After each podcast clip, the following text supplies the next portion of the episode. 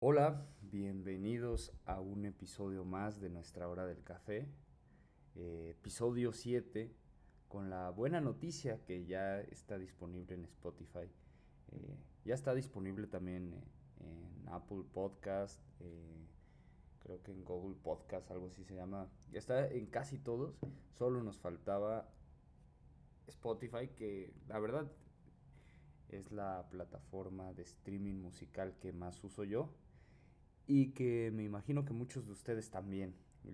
así que, bueno, eso es de celebrarse. Me pone muy contento saber que ya está ahí, pensando, imaginando, eh, queriendo eh, que esto llegue a más personas porque me gusta compartir el café, la plática, me encanta platicar, me encanta eh, pues tener este espacio, la verdad me, gusta mucho, no sé cuánta gente lo escuche realmente, pero aunque sean dos personas, lo agradezco muchísimo, porque me gusta, entre muchas otras cosas del café, lo que genera el café. Y yo el café lo uso mucho para platicar.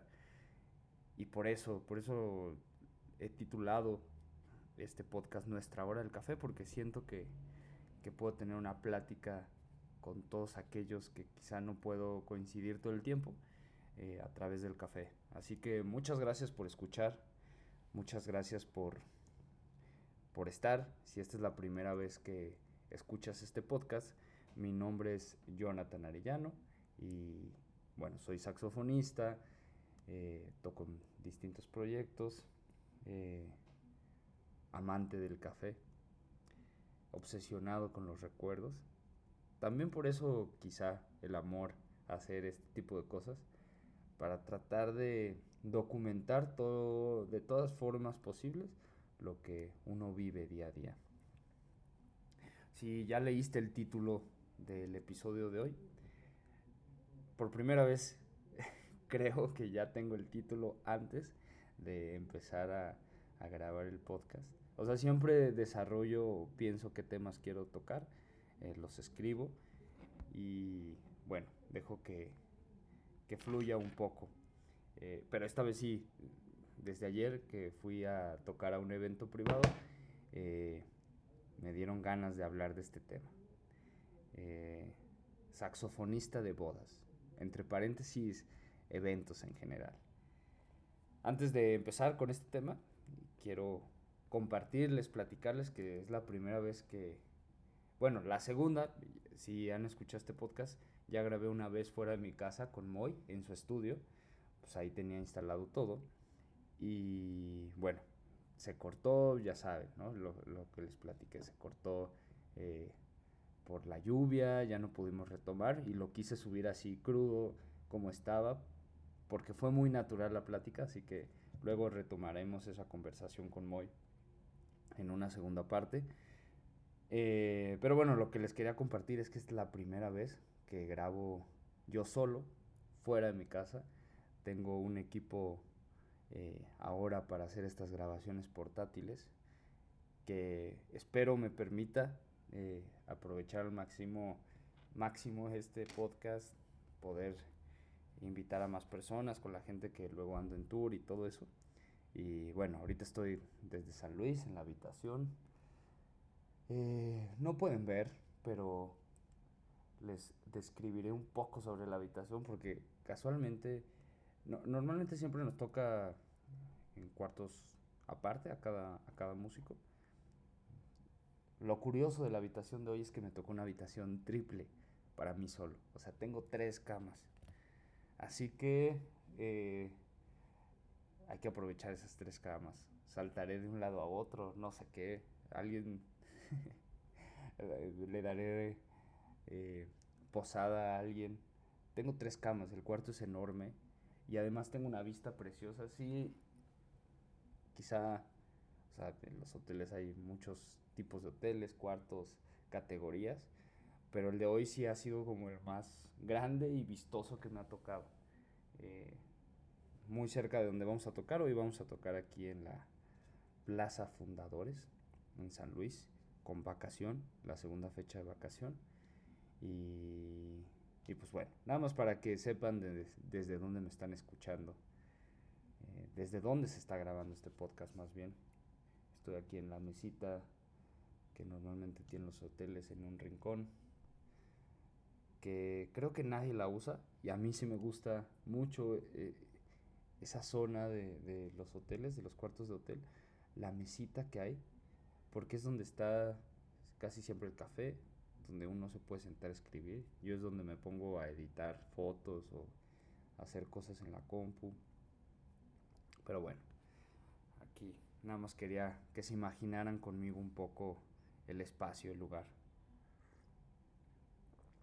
Quizá este también sea el primer podcast que salga un poco de video, quizá no todo completo porque estoy viendo el contador de mi cámara y solo le quedan 17 minutos de video. Pero quizá, quizá. Esto ya lo verán ustedes. Si no me veo tan mal, lo subiré. Pero bueno, quería hablarles de algo que para mí es complicado, es raro, es algo que antes hacía mucho más eh, constantemente. Hoy en día lo sigo haciendo, pero pero ya no tanto. Eh, no sé si por suerte o no, pero simplemente pues ahora prefiero tocar... Eh, siempre he preferido tocar en música original, con proyectos de música original.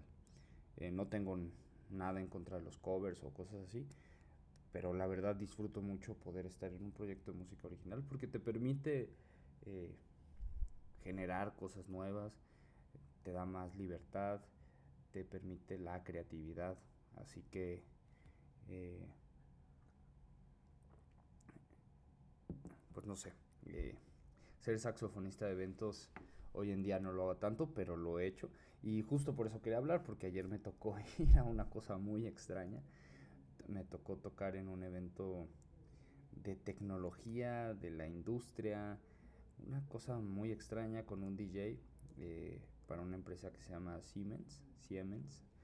Disculpen mi pésima pronunciación de esa marca. Eh, pero creo que ustedes se pueden imaginar qué marca es. Y bueno, tocar en un evento privado. Ayer les digo que fue con un DJ en León. estuvo muy sencillo, fácil. Eh, es básicamente en primera, o sea, esto, este, este, este capítulo lo hago por eso, porque me cuestiono varias cosas. El primero, ¿por qué está de moda el saxofón en los eventos privados? O sea, para mí es una, una ventaja. Pero, o sea, ayer este evento privado, pero principalmente en las bodas, el saxofonista es algo muy cliché que no entiendo por qué, dónde surgió. Estaría interesante saber a quién se le ocurrió por primera vez tener un saxofonista en la comida. El fin pasado, eh, igual me tocó ir a una boda eh, en Tepoztlán a tocar durante la comida y, y eso, no sé, no sé si yo en mi boda contrataría un saxofonista. Ustedes quizá les ha tocado ver a saxofonistas en, en eventos y obviamente es un, o sea, por eso toco ese instrumento, me gusta mucho el sonido del saxofón pero lo que no entiendo es cuándo se empezó a poner de moda. Primero, ¿no? O sea, primero quiero como pensar, analizar el, el asunto desde el consumidor. Eh, como que les gusta, porque al final cuando tocas en una boda, en una comida, por ejemplo, eh, solo toca el saxofón, el saxofonista, con pistas, o sea, es como un karaoke con pistas o sea, ¿qué diferencia hay de solo poner música ahí? O sea, quizá esta sensación de tener un elemento en vivo como que sume, pero es lo que no entiendo. o sea, gracias a eso tengo trabajo y, me ha permitido muchas cosas. Pero es eso de cómo surge, quién fue la primera persona que dijo, claro, hay que poner un saxofón en las bodas. No digo que no lo hagan, porque si no, no tendría trabajo solo me estoy preguntando como ese tipo de cosas de por qué el saxofón se ha vuelto quizá un elemento tan cliché de ciertas momentos, de ciertas de ciertos ambientes, contextos. Y, y, eso, ¿no? O sea, ¿quién se le ocurrió poner un saxofón? Como músico, ahora, es muy raro tocar en una boda. Es muy raro tocar en un evento. Es muy raro tocar en una comida, cena, cuando la gente no te va a ver. O sea, e, es muy conflictivo. Personalmente para mí, o sea, me meto en el papel y listo, lo hago, pero, pero para mí es conflictivo. Y, y no digo que no me guste, simplemente es conflictivo. Porque en primera, la gente que está ahí, eh, comiendo, cenando en el evento, quizá no sabía que iba a haber un saxofón.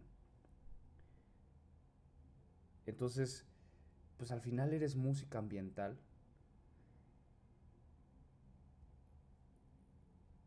No están viendo tu show, sino simplemente estás acompañando eh, musicalmente ese momento. Y como saxofonista es muy incómodo porque te das cuenta la gente que dice verga. No, no quería escuchar música o no quería un, saxofón aquí. O no sé cómo que se siente. Y también esta, pues al final como no es un show,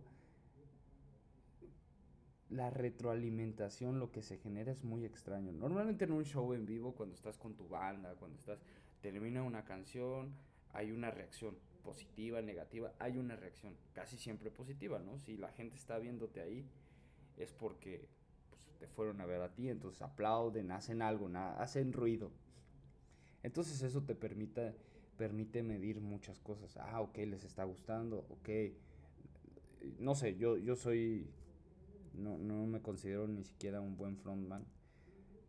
Me es difícil, eh, como cuando me toca ser el que está delante, el que habla y todo.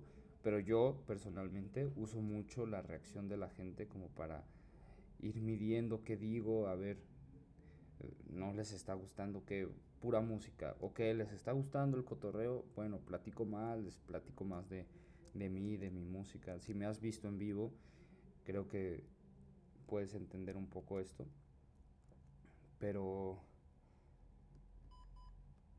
Perdón, eh, fue la cámara. Pero bueno, en un show en vivo pasa eso, hay, retroalimentación inmediata, entonces te, pasa, o sea, sabes cómo está la gente. En una boda, en un evento privado, en, eventos así, yo, yo, sé que en este momento ya te estás imaginando más a lo que me refiero.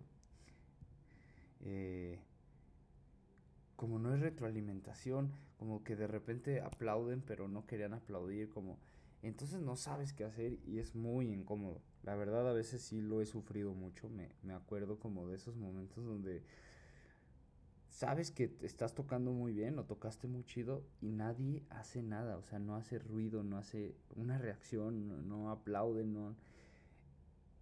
Y para el músico, o por lo menos para mí, como yo lo vivo, es fatal. Porque no sabes qué está sucediendo en la gente a la que le estás interpretando. Al final no lo estás haciendo simplemente porque porque sí, o sea, porque ibas en la calle eso, sino lo haces porque pues eso, estás generando un una interpretación para la gente, para que disfruten. Entonces es muy raro, es, es, es, es muy extraño, muy extraño, muy extraño. Ay, perdón les digo que esto es eh, equipo nuevo, así que hoy va a ser prueba y error. Si escuchan mal, me lo dicen. Si escuchan bien, también.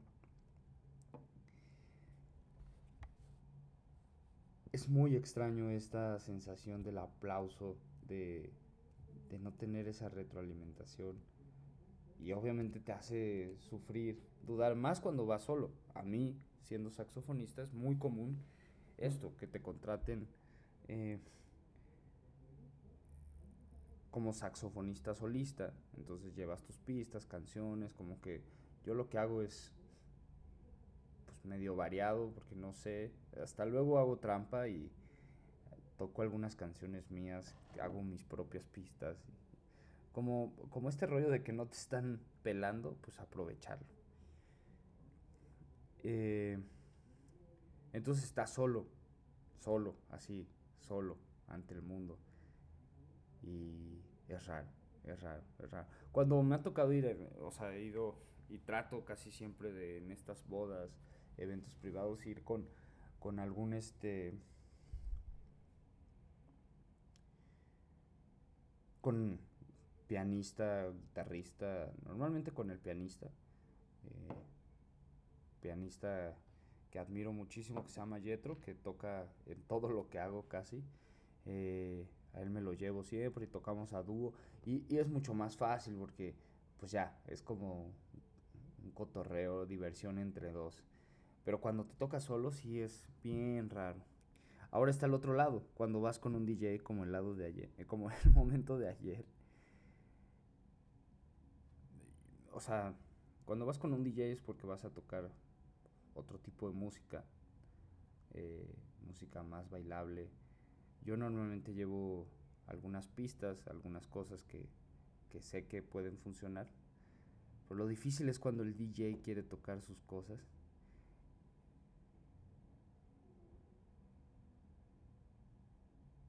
Y que pues es difícil adaptarse, o sea, uno a través del oído puede escuchar puede improvisar, puede hacer, que es lo que quieren los, los, los DJs, ¿no? Como que improvises, que hagas un poco de show. Pero a veces es bien difícil, y, y más cuando los DJs no tienen mucha noción musical, que agradezco que hay muchos que sí, pero hay muchos otros que no.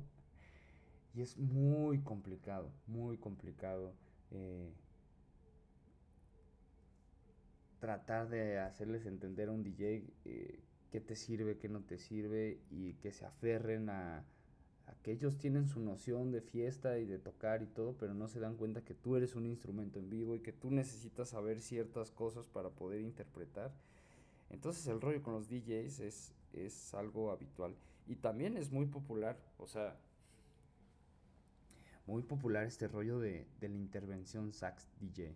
No sé, por eso ahora he pensado volverme un poco DJ para si algún día me piden hacer algo como DJ sax, yo mismo ser mi DJ porque es complicada la relación DJ sax cuando el DJ no sabe de música, cuando no sabe qué va a poner y, les digo, es, es común. Es raro, es raro tocar en eventos privados, es, es muy raro. Quizá por eso me, Siempre que lo puedo evitar, lo hago. Pero, pues también se agradece. Se agradece que, que la gente considere este rollo de, del saxofón. Les gusta. La verdad, siento que es una bendición que haya elegido ese instrumento. Cuando lo elegí fue a ciegas. Tenía muy pocos años y simplemente el sonido del sax me cautivaba. No es que lo deseara, no es que lo hubiera visto, no es que admirara a alguien, sino simplemente me, me gustaba el, el, sonido del sax y, y, ahora véanme, 15 años después pues sigo tocando el mismo instrumento y en el camino pues fui descubriendo estas cosas, ¿no? Las primeras veces que fui a bodas y eso fue horrible, o sea, fue, fue muy pesado por... Eh, por, por, esto, porque no lo entiendes, no sabes por qué la gente no reacciona, ¿no? Y yo en ese momento cuando empezaba a tocar estaba muy relacionado en la escena del ska y como en eventos super underground, clandestinos, feos, pero, pero donde había mucha reacción y mucha euforia y mucho, o sea, aunque eran en lugares horribles, había mucha emoción, por así decirlo. Entonces era este al principio era difícil entenderlo, hoy, hoy lo puedo llevar eh, de muy buena manera. Eh, me gustaría que en algún momento, por ejemplo, en esto de los eventos privados en las bodas, y ha pasado un par de veces, poder tocar solo mi música o, o tener yo la libertad de tocar, porque también es eso, luego la, lo que quieren que toque uno es como demasiado cliché, boleros, canciones de pop instrumental. Cuando hay música instrumental, eh, yo sé que muchos saxofonistas lo odian, pero, pero que creo que es preferible a tocarlo de siempre, tocar cosas de saxofonistas de smooth jazz como Kenny G, como Dave Koz, como eh, eh, no sé, personajes así, Eric Marienthal, que tienen temas muy de smooth jazz, lounge, tranquilos, que en una boda quedarían bien. No sé si esto pase en todo el mundo, ¿eh? O sea, la realidad es que no he investigado. Pero en México este cliché del saxofonista en bodas es interesante. Nunca me ha tocado ir en a 15 años, que yo recuerde, pero he visto varios compañeros, colegas musicales que, que sí, que les ha tocado ir a 15 años y me ha tocado ir a graduaciones también. Eh, sí, principalmente voz. Creo que hace no mucho, hace como un par de, unos cuatro meses. Sí, no, no tiene tanto. Fue este año, de eso estoy seguro. Me tocó ir a una boda, bueno, a una, sí, un, disculpen si lo digo mal, no conozco mucho el mundo judío, pero una boda judía. Así que estuvo muy interesante también. Eh, sí, sí, estoy acordándome de que eh, estuvo extraño. O sea, querían que tocara eh, un par de canciones en especial con los novios, interactuar con los novios. Eso me estoy acordando también, cuando te piden interactuar con los novios, pero que no te, no te lo piden los novios. O sea, como que la, eh, quien organiza el evento, quien hace algo, te dice, no, pues sí, en esta canción quiero que vayas y, le toques a los novios o que te acerques a los novios. Y los novios creo que no estaban, no están enterados y como que se sacan de onda y como que no, no, o sea, no puedes interactuar y entonces es súper incómodo el momento porque tienes que hacer lo que al final te están contratando, pero que no,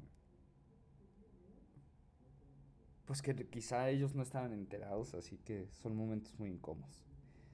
Lo chido es cuando conoces a los novios, que me ha tocado, así, no sé, novios que se que te conocen por internet o te conocen en algún concierto y quieren que toques en su boda. También hace poco en Cuernavaca pasó eso eh, y te invitan a, a, bueno, te contratan para tocar en su boda y todo. Y te piden cierta canción o, te piden una de tus canciones o, o, como ya los conoces, pues puedes interactuar con ellos y te piden que interactúes, que si les puedes tocar esta canción, no sé, Bésame mucho, por ejemplo. Y, y es mucho más cómodo, mucho, mucho más cómodo. De otro tipo de eventos privados que he tenido, déjenme recuerdo un par más. Eh, pero sí, sí me ha tocado pues muchos, muchos muy raros. Eh, este de los judíos fue hace poco.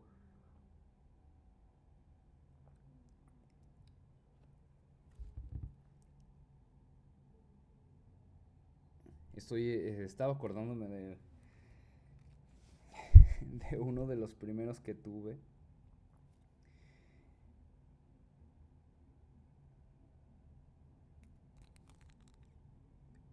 cuando... Eh, paréntesis, disculpen si de repente hago estas pausas. Eh, es, es, un pequeño homenaje, se puede decir. una forma de...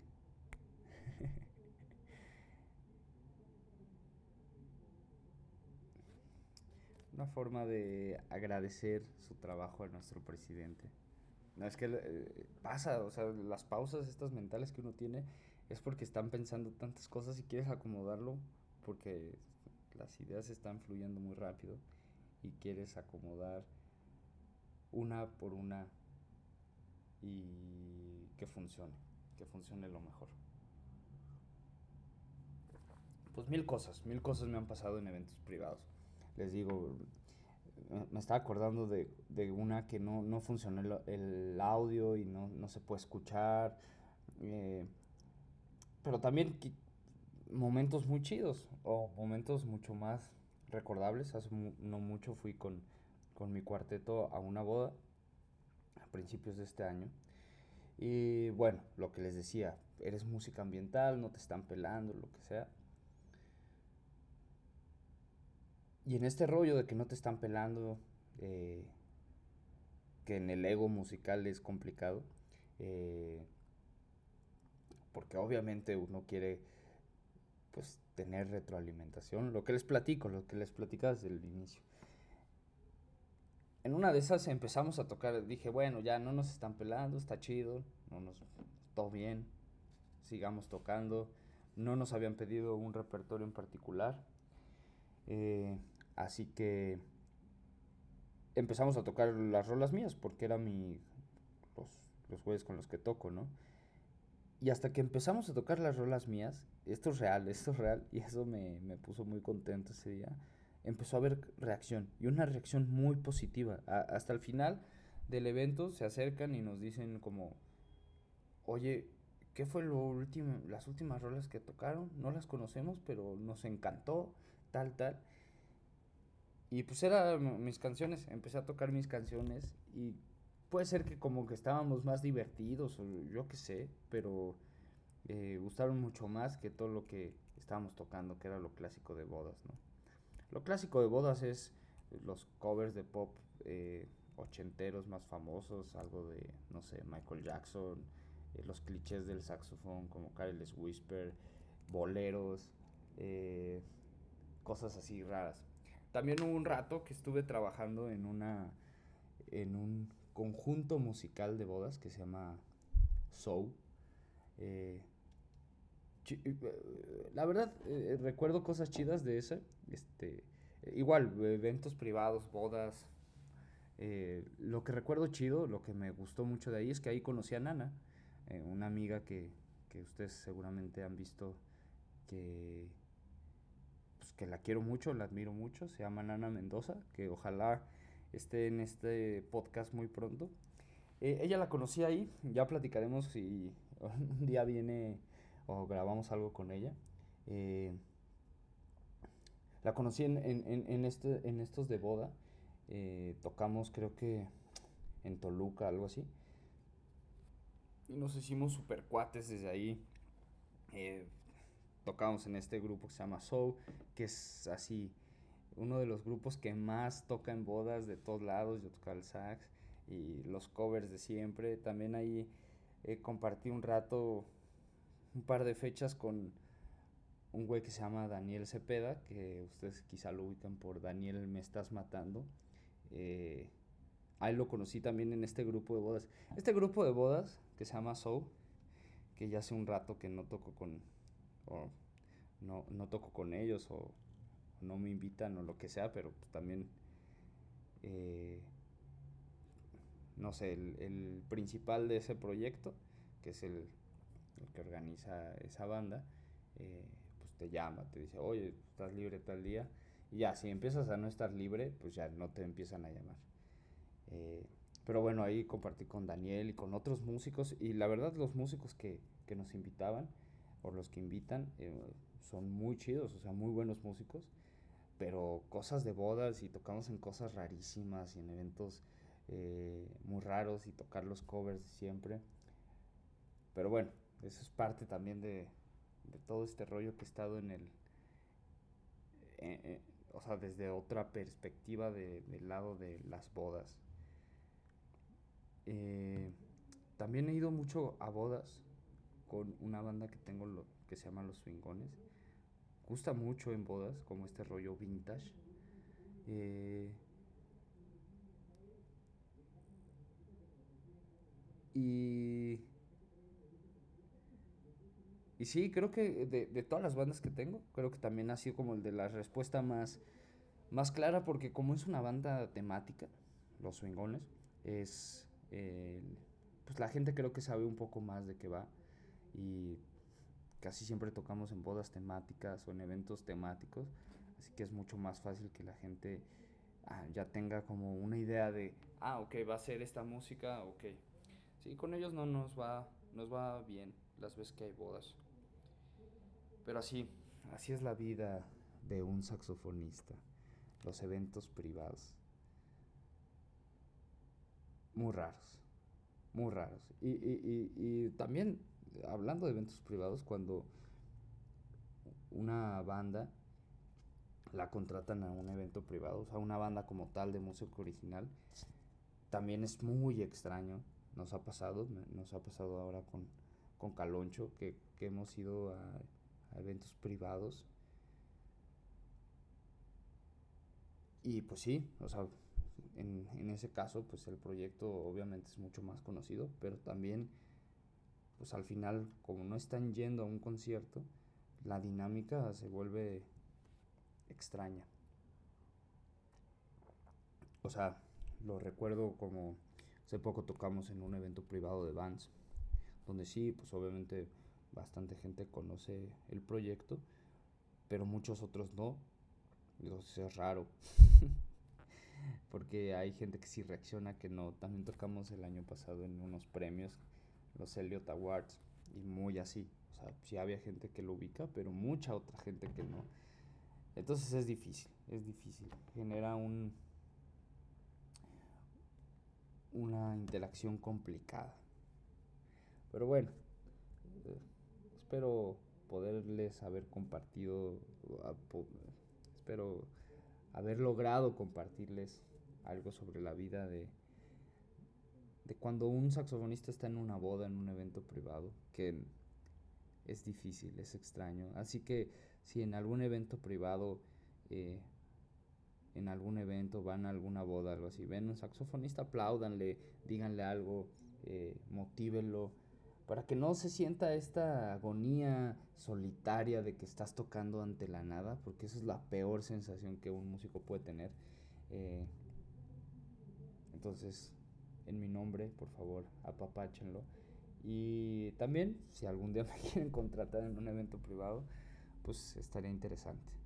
Les digo que lo evito, pero lo hago. Porque me gusta más tocar música original. Así que si mejor quieren llevar a mi proyecto o, o algo que no sea solo música a fondo, estaría increíble. Eh, pues gracias por escuchar. Espero sus comentarios respecto a esta nueva forma de grabar itinerante. Ojalá se escuche bien. Eh,